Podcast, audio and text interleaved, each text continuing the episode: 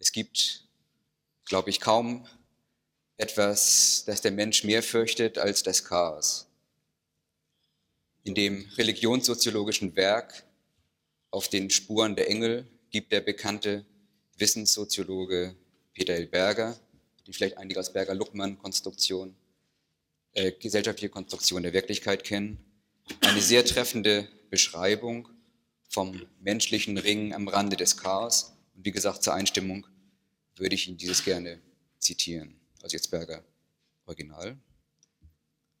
Das Kind erwacht, vielleicht aus schweren Träumen, und findet sich allein von nächtlicher Dunkelheit umgeben, namenloser Angst ausgeliefert.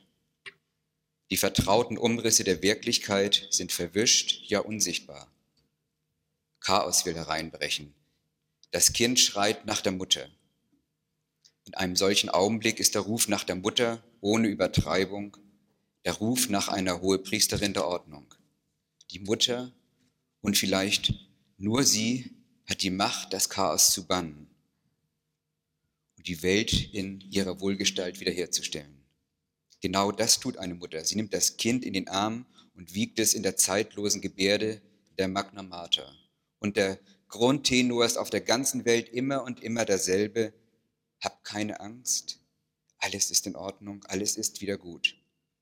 Das Kind schluchzt vielleicht noch ein paar Mal auf und gibt sich allmählich zufrieden. Sein Vertrauen zur Wirklichkeit ist zurückgewonnen und in diesem Vertrauen kann es wieder einschlafen.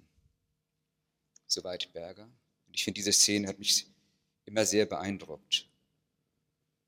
Ich denke, nicht umsonst bezieht Berger seine Darstellung auf die Erlebenswelt des Kindes. Für ein Kind ist diese Szene geradezu typisch, das wissen alle, die Kinder haben, und ist auch ihr eigenes Erlebnis noch ein bisschen gegenwärtig haben während von den sogenannten gesunden Erwachsenen wir eigentlich erwarten, dass sie relativ stetig in der Wirklichkeit leben, die unsere gesellschaftliche Alterswirklichkeit ist. Und die Frage äh, ist nicht die so sehr die Berger beschäftigt, die auch sehr spannend ist, belügt die Mutter eigentlich das Kind, sondern die Frage, der ich hier ein bisschen nachgehen will, wie schafft der sogenannte normale Erwachsene das eigentlich, in einer normalen Alterswelt zu leben? Denn was viele Weisheitslehren unterschiedlicher Kulturen zu unterschiedlichen Zeiten und moderne abendländische Naturwissenschaft verbindet, ist die Erkenntnis einer Welt als Prozess. Oder wie der Kramer das so schön ausgedruckt hat, die Welt ist nicht, sondern sie geschieht. Unter diesem Blickwinkel ist aber das Basisphänomen ein unfassbar komplexer, dynamischer Gesamtprozess, die wir Weltevolution nennen könnten. Und da wir dieser dynamischen Ganzheit im wörtlichen Sinne fassungslos gegenüberstehen, versuchen wir, einzelne Aspekte analytisch zu erfassen und zu strukturieren. Denn Chaos bzw. unendliche Komplexität, das mag hier reichen, ich kann in der Nachfrage das auch noch etwas genauer definieren, ist offenbar so bedrohlich, dass evolutionäre Programme faktisch vom ersten Lebenstag an greifen, um die Prozesse der erfahrbaren Mitwelt nach möglichen Regelmäßigkeiten abzusuchen. So ist zum Beispiel schon beim Kleinstkind die Fähigkeit vorhanden, bekannterweise gehörte Sprache in Phoneme zu zerlegen und daraus die sogenannten grammatikalischen Regeln der jeweiligen Sprachgemeinschaft zu erwerben, konstruieren, rekonstruieren. Das können wir in der Diskussion noch klären. Selbst dort, wo diese Regelsuche eigentlich erfolglos verlaufen müsste, werden Strukturen konstruiert. So sei an das Experiment, das die meisten sicherlich kennen, von Wahrnehmungspsychologen erinnert, in dem eine Matrix mit Lampen, die zufällig aufleuchtet, vorgegeben wird. Was wir aber sehen, phänomenologisch sehen, sind bewegte Gebilde bzw. Gestalten. Solche Befunde gibt es in zahlreichen Varianten. Ich erinnere auch äh, an die Experimente von Michot und anderen, die äh, unter bestimmten Bedingungen, obwohl es nur geometrische Figuren sind, zwangsläufig sozusagen beim Beobachter das Phänomen von Kausalität oder auch sozialen Beziehungen hervorrufen. Diese aktive Suche nach Regelmäßigkeiten gilt in ähnlicher Form, ohne das hier jetzt ausführen zu wollen, für faktisch alle Lebensregeln. Wichtig hier ist mir jetzt die Einsicht im Augenblick, dass dieses Regelsuchen die erfahrbaren Prozesse in Klassen mittels Kategorisierung zerlegt. Kein Abend in der Geschichte war jemals einem anderen völlig gleich. Kein Morgen ist mit einem anderen identisch. Und dennoch macht es nicht nur Sinn, von Abenden und Morgenden zu reden, sondern damit auch eine Abfolge dieser Kategorien als Regel auszumachen. Diese Zergliederung und Reduktion eines einmaligen Prozesses der Weltevolution in regelhaft wiederkehrende Klassen, sortiert nach Begriffen, strukturiert Chaos, reduziert Unsicherheit, ermöglicht Prognosen und Verlässlichkeit, begrenzt aber auch die Erfahrbarkeit der Einmaligkeit prozesshaften Lebens. Ich will ein Beispiel geben. Wenn jemand sagt, ich bin diese Woche jeden Morgen um 7 Uhr aufgestanden, was für mich eher 9 heißen müsste, äh, habe mit meiner Frau gefrühstückt und so weiter, hält er sich somit nicht nur an die gesellschaftliche Zergliederung der Zeit in Tage, Stunden, mit übrigens abiologischer Genauigkeit und Pünktlichkeit, die mir auch sehr fern ist. Vielmehr vernachlässigt er, dass die unvergleichbare Morgenröte in klarer, kalter Luft am letzten Dienstagmorgen ganz anders war als das einmalige Schauspiel einer nebeldurchtränkten Morgensonne am Mittwoch und das wieder etwas anderes war als das Glitzern der Regentropfen am Donnerstag. Um nur einige Aspekte zu nennen. Es geht dabei nicht um Sprache, sondern um die Frage, ob überhaupt viel mehr als eben nur Morgende wahrgenommen erlebt werden und ob überhaupt bemerkt wurde, dass trotz der Gestaltung durch die regelnde menschliche Planung, auch das Frühstück beispielsweise an jedem Morgen, eigentlich viele unterschiedliche Details aufwies. Sofern das Erleben der möglichen Vielfalt und Komplexität aber auf die Kategorie wie jeden Morgen kurz nach 7 Uhr gefrühstückt reduziert wurde, sollte es uns eigentlich nicht wundern, wenn dann jeden Abend immer derselbe Streit um immer dieselben Probleme entsteht. Das heißt zum Beispiel, dieselben Reduktionsvorgang zu zu wenigen und zu starren Dingkategorien greift auch bei der Strukturierung der sozialen Welt. Immer wieder dieselbe Leier mit dem Partner, den Kindern und so weiter kann nun ablaufen. Ich habe diesen Zusammenhang äh, zwischen reduzierten Wahrnehmungskategorien und äh, starren Interaktionsmuster äh, in mehrfachen Schriften im Rahmen meiner äh, personenzentrierten Systemtheorie ausgeführt. Das will ich jetzt hier nicht weiter verfolgen. Es sei aber betont, dass diese Strukturierung von Chaos in eine regelmäßige Abfolge von Phänomenklassen keineswegs nur eine menschliche Eigenschaft ist.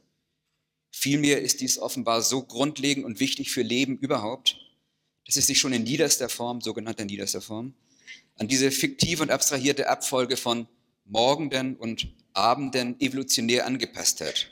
Also ebenso wie an Ebbe und Flut, Frühling, Herbst und so weiter, das Verhalten der Zugvögel oder die Bedeutung von auslösenden, äh, äh Entschuldigung, angeborenen, auslösenden Mechanismen äh, des Tieren zum Beispiel begründet. Auch darauf will ich Detail nicht eingehen.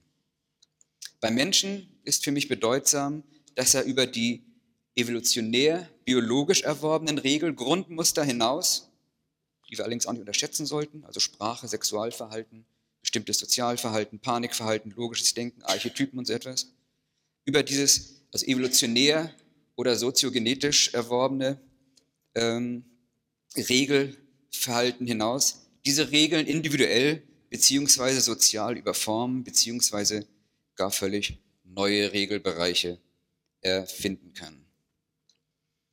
Diese dienen besonders auch der individuellen Anpassung an die persönlichen Lebensverhältnisse im engeren Sinne.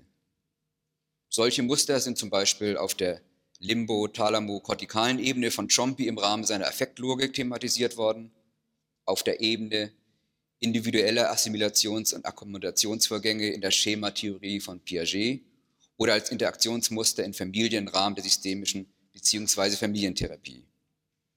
Sie ausführlich haben auch bereits die Gestaltpsychologen mit solchen dynamischen Mustern, besonders in Wahrnehmungsprozessen, sich auseinandergesetzt. Ich glaube, da war gestern auch ein äh, Workshop dazu, nicht, das Programm nicht äh, wieder geändert worden ist. Ich, ich habe nur das alte noch. Gut. Es soll im Weiteren also nicht darum gehen, dass solche Muster beobachtbar und im Rahmen vieler Theorien mit unterschiedlichen Begriffen beschrieben worden sind. Vielmehr geht es um die Frage, wie lassen sich Prozesse der Musterbildung beschreiben?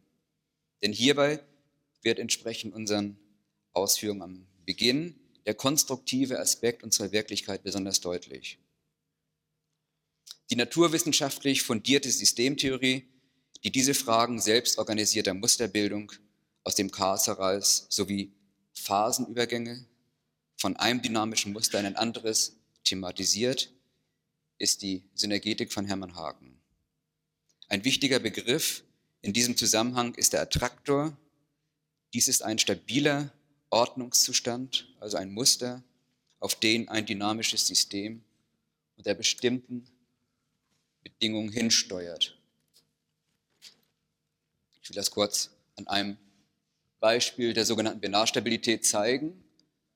Äh, das wahrscheinlich die meisten von Ihnen kennen, vermute ich mal.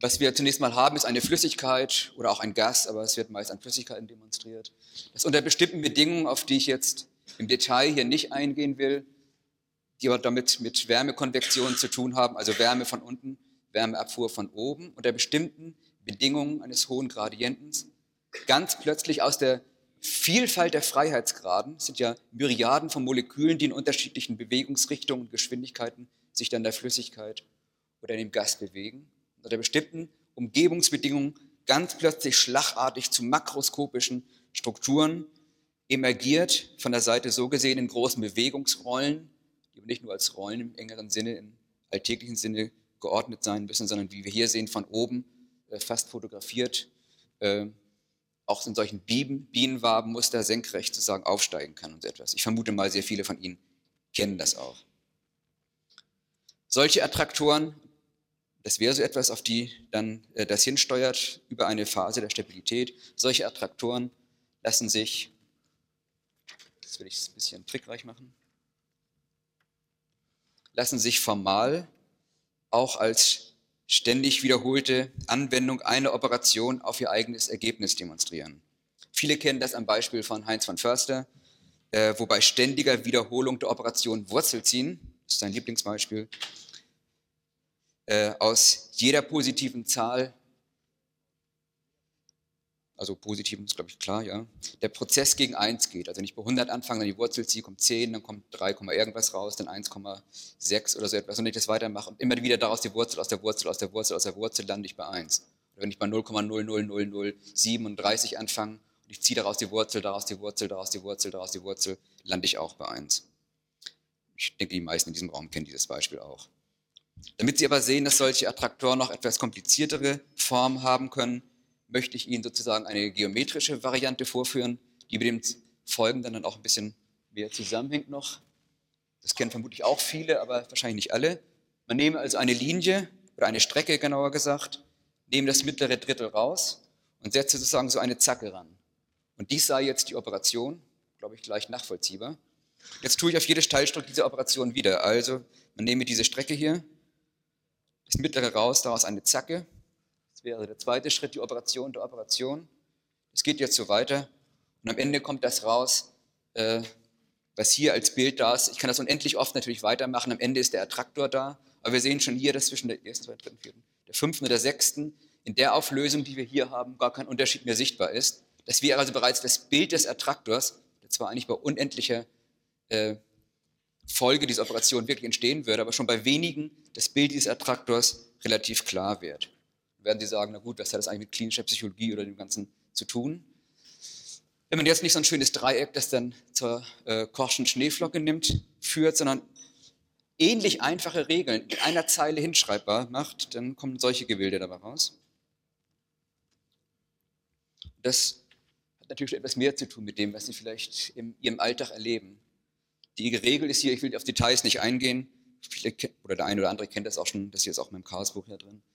Ähm, man nehme eine Linie, mache diese Operation, die Operation der Operation und nach wenigen Dingen entsteht so etwas, nach bereits fünf Operationen von Operationen entsteht bereits das Bild von etwas, was relativ komplex ist einerseits, wo wir unglaubliche Schwierigkeiten hätten, das mit der euklidischen Geometrie nachzuvollziehen. Stellen Sie sich vor, Sie würden aufschreiben, mit welchen Regeln wir mit Linealzirkel, also im Sinne unserer alten euklidischen Geometrie das generieren müssten. Und ich habe jetzt hier nicht so viele Folien dabei, aber wenn Sie mal sehen und so ein Buch gucken und Sie kennen das vielleicht ja auch sonst woher, es entstehen genau diese Dinge, die uns wie ich behaupte und wie Sie vielleicht aus den Ausführungen gesehen haben, nicht zufällig an bereits Muster erinnert, die wir in der Natur sozusagen sehen. Worauf es mir noch ankommt, ist, dass, sie, dass Ihnen klar ist, dass das tatsächlich von der Operation selber anhängt. Und als ordentlicher Narzisst äh, habe ich angefangen, mit meinem eigenen Namen zu operieren. Äh, und Sie sehen, das ist also, äh, das ist glaube ich klar, eine bestimmte Operation, die man mathematisch natürlich auch in Staaten abbilden kann. Man könnte aber auch einen Kopierer mit vier verzerrten Linsen nehmen, der also das abbildet und die Abbildung der Abbildung ist das, die Abbildung der Abbildung ist das. Und am Ende habe ich mich sozusagen, äh, der Traum äh, aller Menschen sozusagen transformiert. Ob gerade das Ahrenblatt sein muss, weiß ich nicht, aber äh, und damit Sie natürlich sehen, dass in meinem Namen selber oder in dem Schriftzug nichts Ahornblättiges eigentlich drin ist, sondern dass wirklich aus der Operation folgt nochmal dasselbe, äh, wo ich mich in ein Fahnenblatt transformiere.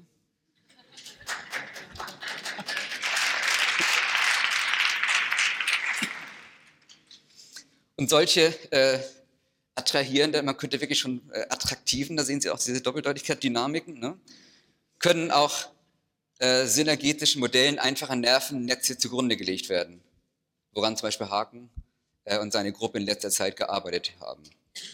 Auf dem Computer sind diese Netze bereits in der Lage, Musterbildung und Mustererkennung vorzunehmen, wobei in der Phase der Musterbildung die Dynamik eigenständige Muster hervorbringt. Das ist entscheidend, auch die Selbstorganisation. Ich habe das nur angedeutet.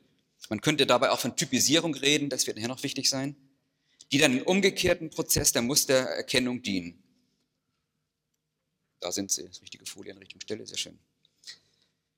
Auf Details kann und soll hier natürlich nicht äh, eingegangen werden. Die Folie demonstriert aber nochmals das wichtige Grundprinzip attrahierender, genauer gesagt synergetisch attrahierender Dynamik.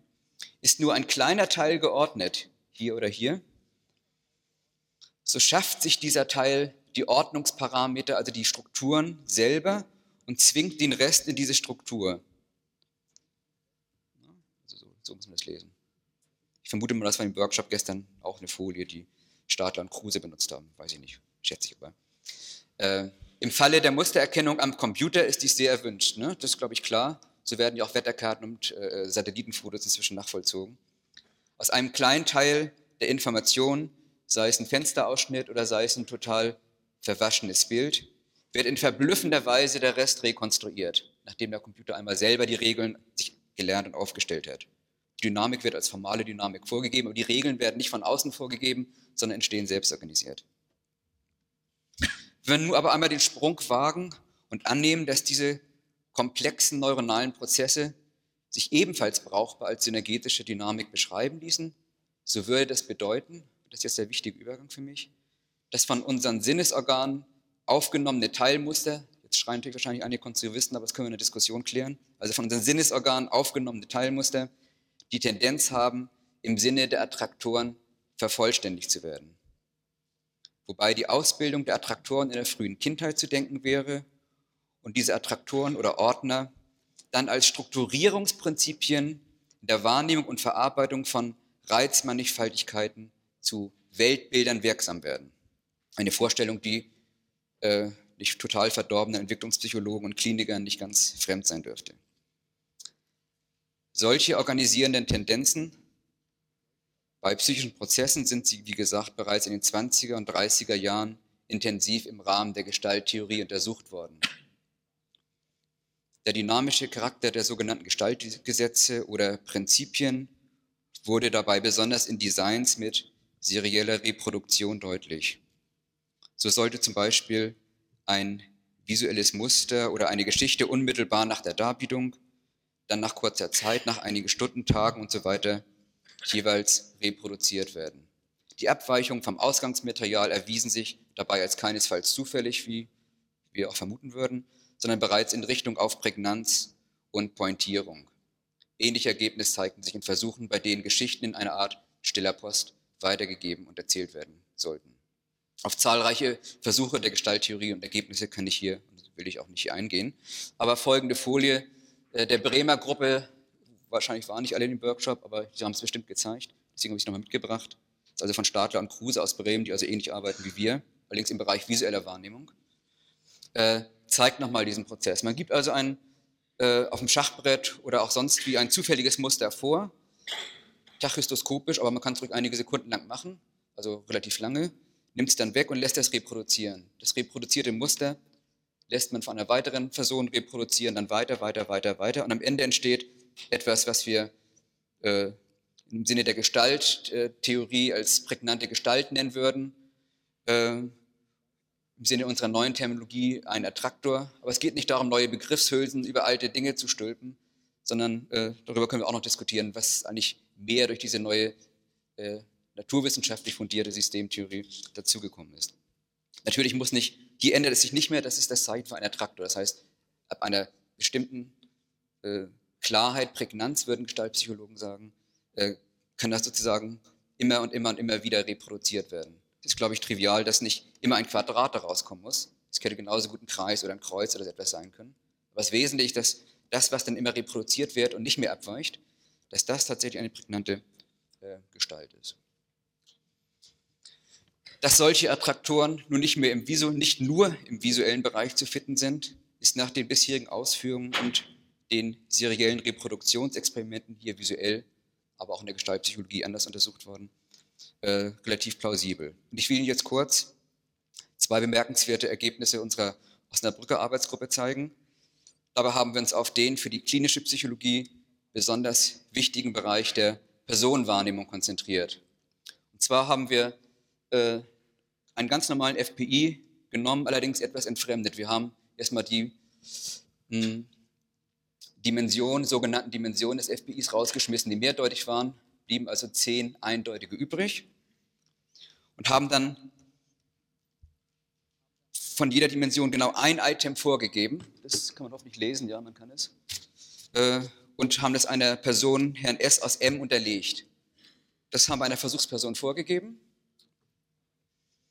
damit sie äh, das nicht rein erinnert. Das können wir auch diskutieren. Das haben wir äh, relativ gut ausgeschlossen, dass keine Erinnerungseffekte hier äh, interessant sind, im klassischen Sinne von Erinnerung oder von Lernen.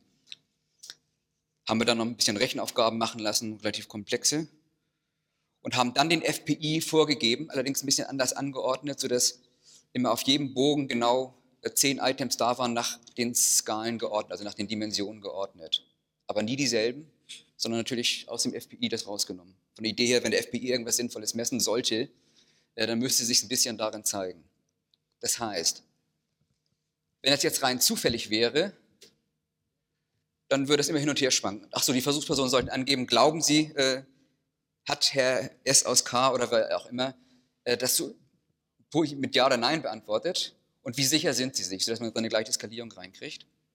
Wenn das also Sie gar kein Bild haben oder kein Bild auf bestimmten Dimensionen, sollte es immer hin und her gehen, denn wir haben das insgesamt 20 Mal hintereinander durchlaufen lassen, also diese rekursive Kopplung. Es würde also dann mal Ja, mal Nein per Zufall irgendwie angekreuzt werden. Wenn soziale Vorteile da sind, sehr starke, ich achte zum Beispiel auf Gesundheit aus dem Ehren, ich weiß nicht, wo das jetzt ist, das Item, aus irgendeinem Grunde springe ich sofort an und sage, ach, der ist krank oder sonst irgendetwas. Also äh, ich habe irgendwo so ein Muster, auf Krankheit muss ich achten, die anderen Dimensionen vernachlässige ich. Dann würde ich also darauf achten, dass wir also dann klar, würde ich immer alles jedes Item, was in Richtung krank geht, würde ich sofort mit Ja antworten und ziemlich sicher sein. Also je nachdem, ob es alles zufällig ist oder ob ich ziemlich sicher werde, laufen solche Prozesse ab. Beides ist natürlich uns nicht angenehm, sondern die Idee ist, dass im Laufe dieser rekursiven Kopplung erst die Attraktoren entstehen. Und ich zeige Ihnen jetzt mal das Typische, das ist also nicht gefälscht oder sonst was, oder dass ich nur eine Versuchsperson genommen habe. Es war über alle sogenannten normalen Versuchspersonen ziemlich ähnlich. Ist eine Versuchsperson, die ich aber wirklich relativ beliebig rausgegriffen habe. Das sind die zehn Dimensionen äh, des FPIs, also Lebenszufriedenheit, soziale Orientierung und so weiter. Und was Sie sehen, ist hier zum Beispiel, dass am Anfang das Hin und Her schwankt, dann die Versuchsperson irgendwo eine Idee, diese fiktive Person ist offensichtlich lebenszufrieden. Das heißt, es läuft gegen, in dieser Dimension gegen einen Attraktor.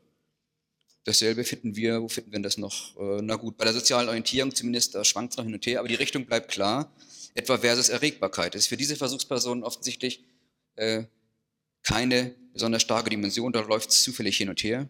Beanspruchung wäre zum Beispiel wieder eine, wo es gegen Attraktor läuft. Äh, körperliche Beschwerden, interessanterweise, obwohl viele Versuchspersonen darauf angesprungen sind, nicht. Also wir haben einige die einzelne Dimensionen, in denen das attrahiert, andere Dimensionen, in denen das nicht passiert.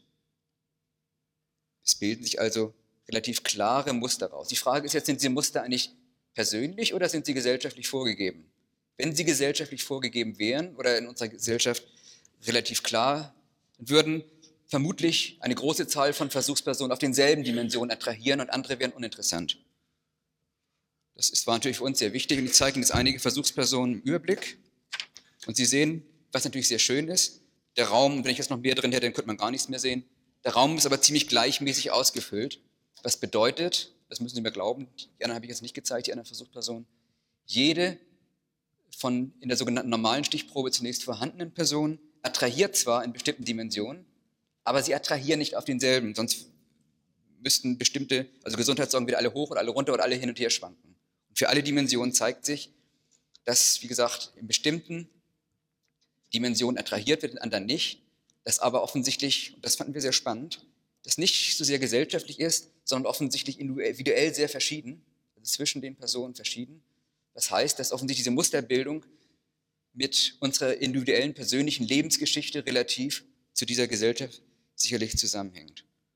Nun habe ich noch ein paar weitere Hypothesen gehabt. Leider haben wir noch nicht alle prüfen können. Die eine wäre eigentlich eher das rigide, ängstliche Person, wie Sie beschreiben, schneller und vorteilshafter sozusagen attrahieren. Das ist eigentlich eine Voraussage aus der personenzentrierten Systemtheorie, dass daraus auch rigide Muster dann in der Interaktion entstehen. Soweit sind wir noch nicht. Aber wir hatten zufällig gerade den Glück, weil wir an einem großen Landeskrankenhaus angeschlossen sind, äh, ein paar sogenannte Schizophrene, äh, die dort äh, gerade waren in diesem Landeskrankenhaus, auch mit dem FBI untersuchen zu können, einfach in die Diagnostik mit reingeklingt von dem, der das dort macht.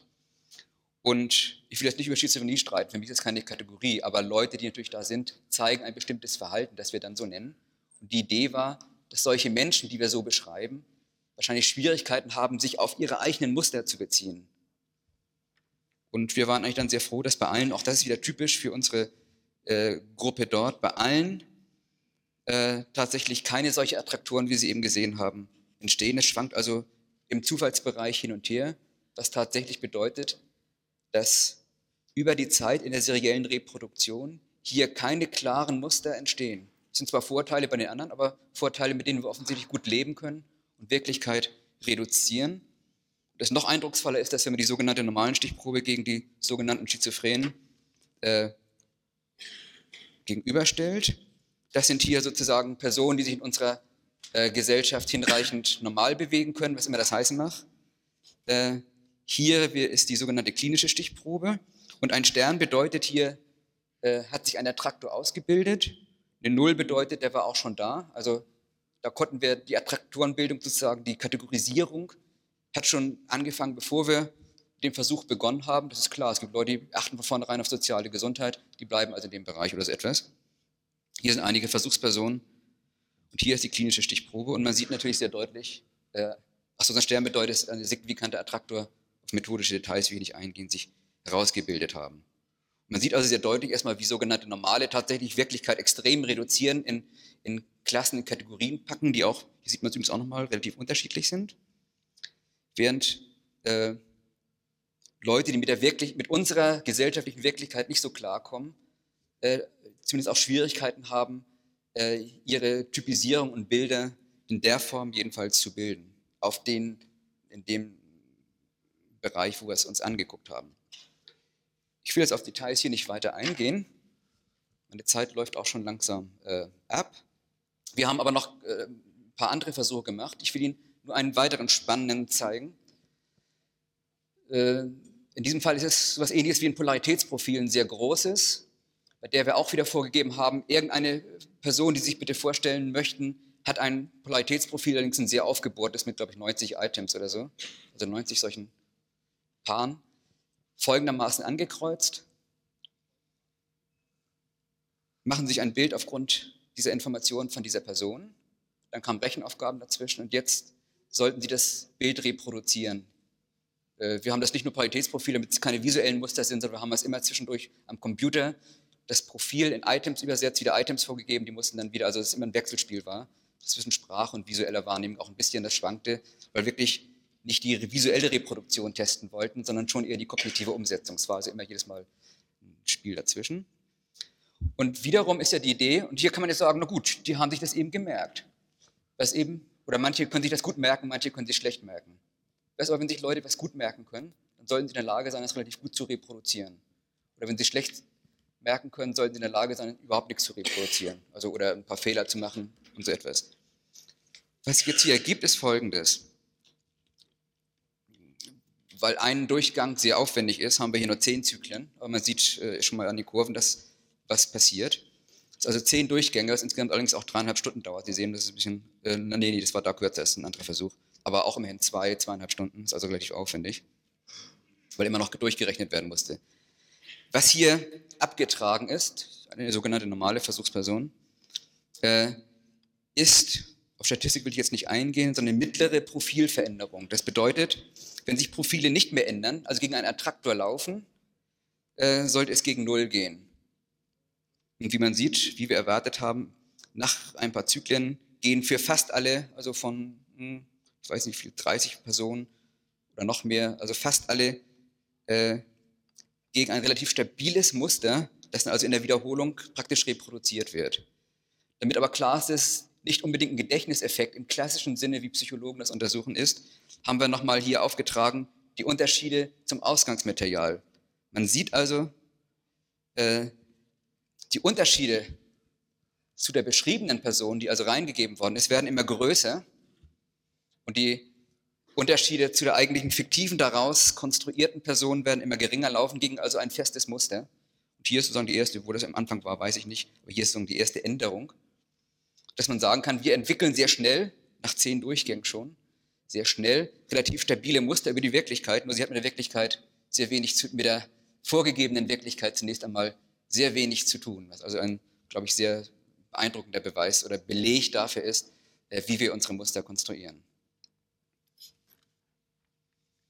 Lassen Sie mich abschließend ja, noch wenige Worte sagen, äh, wie nach der personenzentrierten Systemtheorie die Interaktionsmuster zwischen Familienmitgliedern in Verbindung mit solchen kognitiven Verarbeitungsmustern der einzelnen Mitglieder gebracht werden.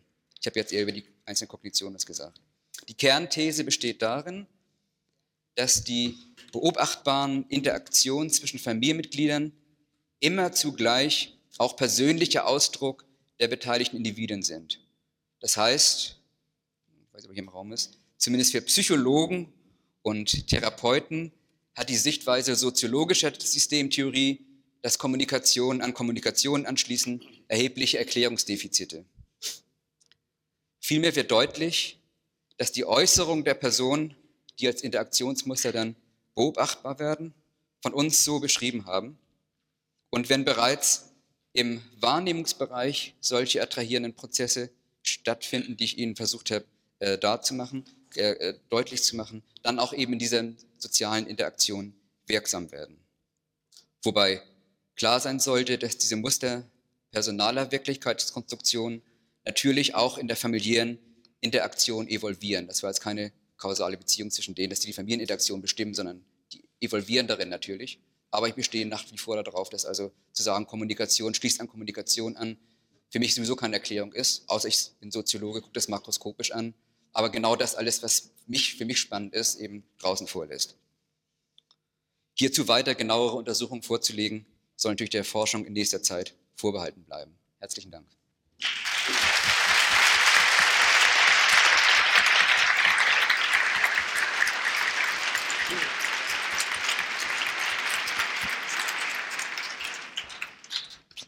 Herr Kretz, ganz herzlichen Dank für Ihren uns alle aufregenden, interessanten Vortrag. Zu Beginn der Diskussion hätte ich gerne eine provokative Anfrage an Sie gestellt. Kann man Ihre Thesen dahingehend interpretieren, dass man sagen würde, gesunde reduzieren Welt auf Kategorien, die Sie gewissermaßen mit Ihrer Zensur, wie ich sie gestern vorgeführt habe, überformen und bei schizophrenen Patienten bleibt die Wirklichkeit in gewissem Sinne akategorial unvertraut und bleibt in diesem Sinne sie selbst. So, so könnte man es sagen, wobei, was anmachen, nee, es geht.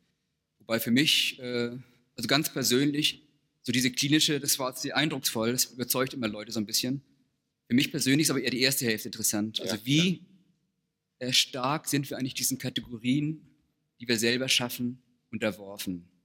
Oder als Therapeut oder auch Ausbilder von Therapeuten, äh, interessant ja, wie stark sind wir überhaupt fähig, uns der Komplexität von Wirklichkeit zu stellen, wobei ich meinen würde, das für mich ganz persönlich eine Wertung reinzubringen, für mich wäre das ein Ziel, besonders auf jeden Fall für Therapeuten, dass die in, in dem Sinne nicht das, was sie beim Klienten sehen, als Trigger benutzen, um ihre inneren Filme ablaufen zu lassen, sondern fähig werden, sich sozusagen auf, auf mehr Komplexität, nicht die Gesamtkomplexität, dann wären wir wahnsinnig, nicht, aber auf mehr Komplexität einstellen zu können. Und das ist ja wahrscheinlich auch das Faszinierende an schizophrener Wirklichkeit, dass sie eben diese Art von Reichtum häufig uns bietet, wo wir sie eigentlich dann auch wieder darum beneiden, bei allem Leid. Ja, äh, das ist ja das Spannende, dass man eigentlich sagen würde, vor dem, was ich eben sagte, auch wertend, wäre der Schizophrene eigentlich sozusagen die fully function äh, person, wie, wie Rogers das sagen würde, oder wäre das Ziel? Und das will ich eben, das noch eben abgrenzen. Für mich ist der Unterschied zwischen einem schizophrenen Verhalten und äh, einem Mystiker oder einem wirklich Weisen oder der also in die Richtung geht, der Unterschied, dass der eine souverän darüber verfügen kann, sich in diese Komplexität hineinzubegeben und der andere ihr unterworfen ist. Ausgeliefert. Ausgeliefert ist. Aber ansonsten äh, würde ich schon, für mich wäre ein Ziel tatsächlich, äh, möglichst wenig Attraktoren äh, zu konstruieren. Oder möglichst wenig dimensionale Attraktoren äh, zu, in meiner Wahrnehmung zu haben. Können Sie noch ein Wort sagen zur personenzentrierten Systemtheorie? Ja, das sind diese ganzen Überlegungen und irgendwann haben äh, Mitarbeiter von mir gesagt, jetzt muss ich dem Viech mal einen Namen geben, damit wir uns darauf beziehen können und äh, so habe ich es Ihnen jetzt untergejubelt. Da gibt es aber schon ein paar Publikationen zu. Ja, zur Diskussion bitte. Das heißt, jemand, der sich mit Attraktorenbildung beschäftigt, weiß auch, wie man welche erzeugt. Ne? Ähm, es ist mir nicht ganz deutlich geworden, was die Eingangsworte, der Sinn Ihrer Eingangsworte war. Sie haben ja da diese schöne Geschichte von dem angstvollen Kind dargebracht. Und ich dachte, Sie schlagen da nochmal einen Bogen zurück. Vielleicht in dem Sinne, ähm, ob Schizophrenie nicht vielleicht was Ähnliches ist. Ein Aufschrei von äh, Menschen in einem sozialen Chaos, mit dem sie nicht fertig werden und wo niemand da ist, sie in den Arm zu nehmen und zu beruhigen, wie eben die Mutter oder vielleicht auch doch ab und zu mal ein Vater, das mit dem kleinen Kind macht. Ich hätte es nicht in diesen Worten gesagt, äh, aber es ist schon auch äh, die Message, ob man sie in den Arm nehmen soll und so weiter, das ist eher eine Methodenfrage. Aber es ist tatsächlich, nein, also ernsthaft, das war weder, also weder so noch so gemeint. Ähm, also Nachsozialisation, so ist ja, aber dann ist auch Schizophrenie ist schon mal eine Reduktion von uns natürlich, das ist eben genau das Problem, ne? also wenn wir darüber reden. Äh, die Message ist schon, dass wir dem Chaos, nicht nur sozialem Chaos, sondern eigentlich im Chaos im positiven Sinne, nämlich in einer unendlich komplexen Evolutionsprozess, nur Welt eigentlich verstehen können und gleichzeitig sie nicht verstehen können. Konstruktion und die individuelle Konstruktion in dieser Gesellschaft von Wirklichkeit ist das Entscheidende. Und jetzt gibt es natürlich Leute, die, diese, die an dieser Konstruktion nicht teilhaben können, aus diversen Gründen und auch nicht wollen. Die Frage ist jetzt schon mal, das teilt wieder, was ich sagte, zwischen denen, die souverän daran nicht teilhaben wollen, also sich der Komplexität aussetzen können, der Weise, der irgendwo in Ashram geht und sonst was tut, oder ob man ihnen unterworfen ist, weil man so stark darunter leidet, dass sozusagen, und auch die Lebensgeschichte so war, weil Lebensgeschichte vielleicht noch weiter zu sehen ist, als Sie jetzt im Augenblick vielleicht das äh, denken, aber für mich schon wichtig ist, einfach so war, dass tatsächlich ein solcher Aufschrei stattfindet, um das mal zu reduzieren. Ich will jetzt auch nicht zu lange darüber reden. Aber Sie haben es, und das ist eigentlich sehr schön, in dieser Umgebungsbedingung, die ich geschafft, äh, versuchte zu zeigen, für sich auf einen auch für mich relevanten Attraktor sozusagen zurückgeführt. Bitte schön. Um dafür einen äh, statistischen Ausdruck jetzt zu gebrauchen, Sie sind ja auch äh, Statistiker und Psychologe. Mhm. Ähm, wo ist denn in Ihrer Theorie jetzt die Nullhypothese? Unterscheide ich also Selbstorganisationsphänomene oder Muster per se? Und sind diese Muster, die ich also meine zu erkennen, nicht an sich Beobachterkategorien? Nicht was? Äh? An sich Beobachterkategorien. Das heißt, sind die nicht mehr oder minder durch Erhebungsinstrumente, die wir als Psychologen verwenden, hervorgerufen? Also sind sie nicht überhaupt, also wie um das jetzt mal so auszudrücken, die Logik der Beobachtung liegt ja mehr oder minder in der Logik des Beobachters.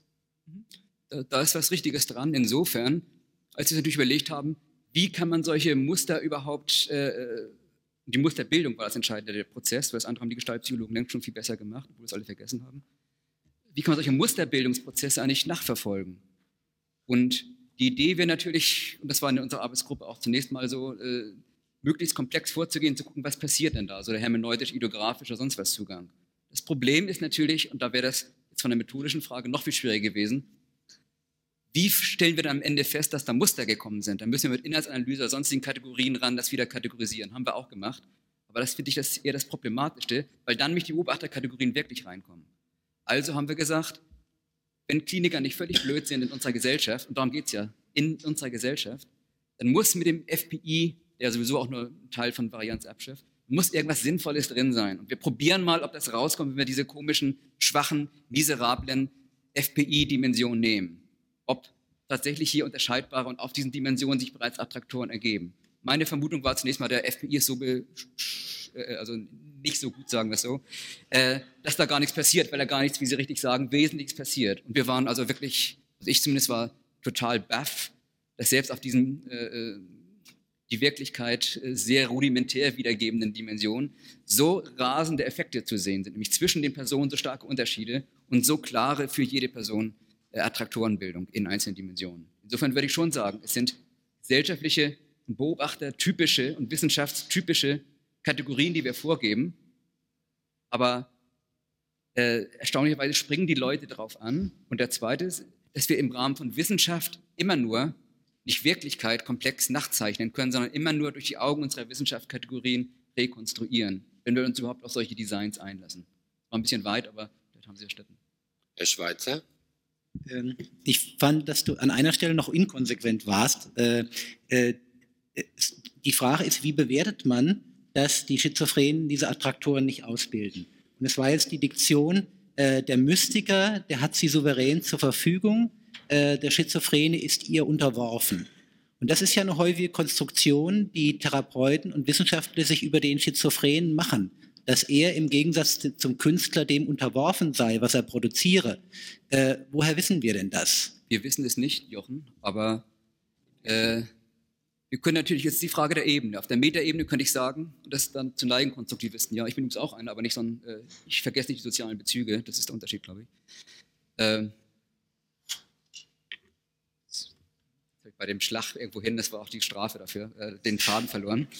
äh, wir wissen, ach so, jetzt habe ich den Faden wieder. Wir wissen natürlich nicht, ob auf der, ob die nicht mindestens genauso souverän drüber verfügen, aber dann steigen wir auf die Metaebene ein. Das heißt, wir würden dann unterstellen, dass sie auf der höheren Ebene sozusagen ihr Spiel durchschauen und nur so tun, als sei sie unterworfen. Als Mensch würde ich dazu neigen, dieses Leid, was ich auch sehe, ich kenne persönlich wenig Schizophrene, aber immerhin äh, so viel, dass ich es gesehen habe und kenne andere klinische Fälle, die ja nicht so unterschiedlich davon sind. Das Leid, was ich sehe, erstmal ernst zu nehmen, mich davon ansprechen zu lassen. Selbst dann, wenn ich unterstelle, dass auf irgendeiner Metaebene ein Spiel abläuft, das muss ich auch nicht widersprechen. Nur leide ich, also wenn ich ein Workaholic wäre und äh, würde mir dadurch Probleme erzeugen, dann würde ich natürlich auch unter ihnen leiden. Gleichzeitig wäre es aber ein Muster, was ich auch in einem gewissen Rest an freier Entscheidung sehr wohl produziere. Mhm. Ich habe ja auch einiges über therapeutische Ver Antwortung gesch geschrieben. Und es ist tatsächlich, eine, das lässt sich nicht allgemeingültig klären, sondern ist eine Frage von, eine Frage, da ist es ja drin, der Verantwortung. Das heißt, da ist drin, von wem lasse ich mir die relevanten Fragen überhaupt stellen? Das muss jeder für sich selber beantworten. Das ist völlig richtig. Äh, wir sehen ja im sozialen Umfeld diese ganzen äh, Dinge, die da so passieren können. Aber es ist für mich eine, letztlich ist es für jeden dann eine persönliche Anfrage, äh, auf welcher Ebene er, er wie er reagieren möchte und sich auch dann in seiner Workaholic oder sonst was, in seinem sozialen Touch oder Engagement, dann notfalls auch in Spiele einbinden lassen will. Wobei wieder dann die Frage, für mich das Entscheidende ist, macht das zufällig? Also ist er dem selber unterworfen, kann er doch nicht mehr anders und so? Oder macht er es reflektiert und sagt, für mich gehört es dazu, mich doch einbinden zu lassen. Das, und das ist für mich ein Lebensziel oder ich, ich identifiziere mich auch damit. Letzte Frage ganz kurz, Herr Machleit. Ja, nun sind wir doch noch mal auf den Schizophren gekommen und da möchte ich doch noch eine Bemerkung machen. Der Begriff des Unterworfenseins greift nicht.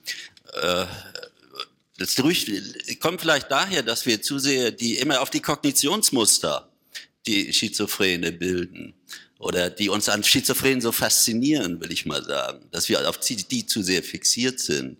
Wenn wir mal nach der unterliegenden Emotionalität fragen, und die können wir inzwischen mit äh, bestimmten Analyseverfahren sehr genau äh, qualitativ und auch quantitativ erfassen, dann sieht man da, dass Schizophrene hochgradige existenzielle Angst haben, die sie kognitiv verarbeiten und die bizarren Mustern auch vom Verhalten her kommen, die, die uns dann so auffallen und die dann kategorisiert werden.